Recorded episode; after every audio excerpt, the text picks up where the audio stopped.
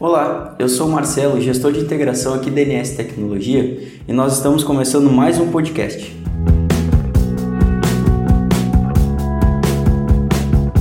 Eu vou explicar o funcionamento de uma nova opção da nossa aplicação NS Sat, o salvamento do XML de cancelamento em uma pasta alternativa.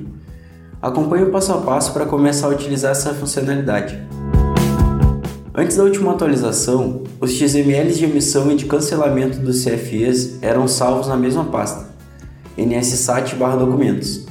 Por isso, para atender às necessidades e entregar mais qualidade para você, nosso parceiro, nós disponibilizamos uma atualização com a opção de selecionar um diretório alternativo para o salvamento do XML de cancelamento.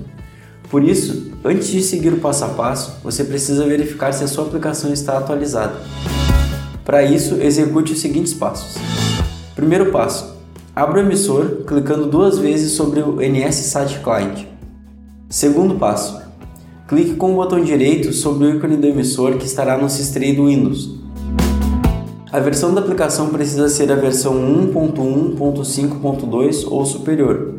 Do contrário, você não encontrará as opções para configuração. Agora sim, vamos lá eu vou lhe falar sobre o passo a passo para configurar o emissor. Primeiro passo: feche o client caso ele esteja aberto. Para isso, clique com o botão direito no ícone do emissor no Systray do Windows e depois clique em sair. Segundo passo: execute o NSSat Client Config. Terceiro passo: com a aplicação de configuração já aberta, vá até a aba Diretórios. Quarto passo: com a aba Diretórios aberta, informe no campo Diretório da seção Cancelamento o caminho completo da pasta onde você quer salvar os XMLs de cancelamento. Você pode utilizar um botão azul que vai ter ao lado da caixa de texto para selecionar o diretório. Quinto passo: Feitas as alterações, clique em Aplicar. E sexto passo: execute novamente a aplicação clicando duas vezes sobre o NSSat Client. Pronto, agora o emissor está configurado para salvar os XMLs do cancelamento no diretório alternativo que você escolheu. Observações importantes. No exemplo em nosso blog foi utilizada a pasta c:/nssat/cancelamentos.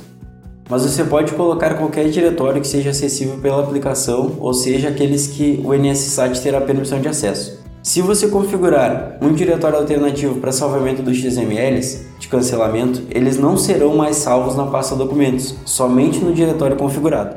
E somente os cancelamentos feitos após essa configuração serão salvos na pasta configurada. Os anteriores permanecerão no diretório que já estava, mas você pode movê-los para a nova pasta manualmente. Caso você esteja ouvindo esse podcast no SoundCloud, é interessante conferir também o post que publicamos em nosso blog, pois nele você encontrará imagens junto com o passo a passo para facilitar o entendimento da configuração.